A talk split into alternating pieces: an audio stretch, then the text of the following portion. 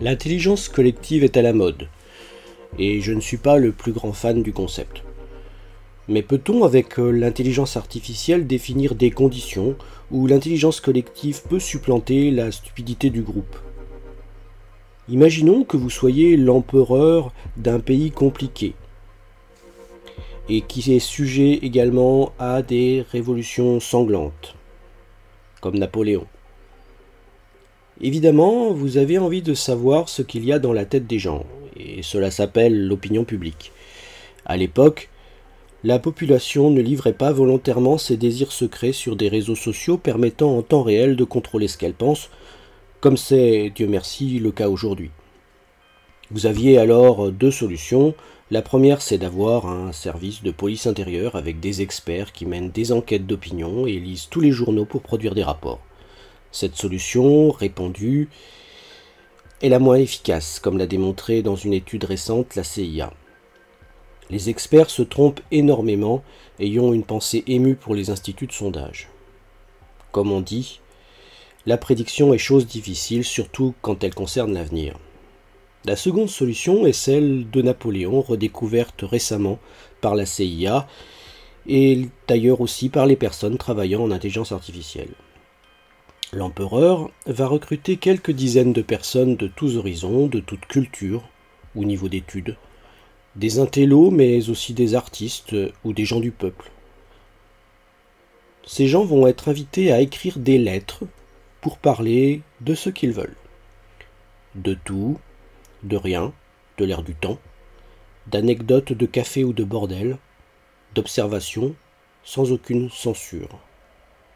Ils vont envoyer ces lettres à l'empereur et jamais ils ne sauront si elles ont été lues ou prises en compte, et quelles que soient les critiques qui peuvent y être formulées, ils ne seront jamais inquiétés. En intelligence artificielle, ces correspondants épistolaires sont qualifiés de weak learner, que l'on peut traduire par de piètres étudiants. Ils apprennent mal, et leurs évaluations, leurs prédictions sont pour la plupart mauvaises. Il se trouve que si une personne agrège les pensées de ces piètres étudiants, sa prédiction deviendra meilleure que celle que ferait le meilleur des experts. En intelligence artificielle, on appelle cela de l'apprentissage d'ensemble. Donc, la démocratie est sauvée. Et même avec des citoyens nuls, les élections donnent toujours le meilleur résultat, alors que le dictateur éclairé, c'est bien sûr du pipeau. Bon, calme. Les piètres étudiants comportent souvent parmi eux, comme l'a démontré l'étude de la CIA, des super prédicteurs, en anglais super forecasters. Il s'agit de gens ou d'algorithmes qui font toujours de meilleures évaluations que les autres. Et l'étude nous dit que ces super prévisionnistes, quand ils sont humains, ils ont des caractéristiques communes. Une certaine capacité à trier des informations, une absence d'a priori, une pensée politiquement incorrecte, une capacité à mettre l'affect entre parenthèses, et bien sûr, de la curiosité. Ils ne représentent que quelques pourcents de la population et dans un processus d'intelligence collective, ils sont indispensables.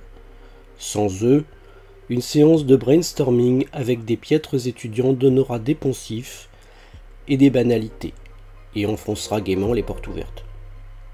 Ce fait qui justifie peut-être la performance de la démocratie représentative par rapport à la démocratie directe, devrait inciter les dirigeants à identifier les superprévisionnistes dans l'entreprise.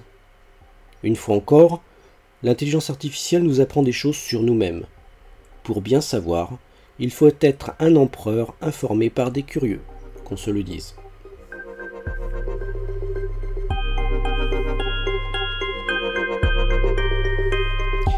Si ce podcast vous intéresse, partagez-le.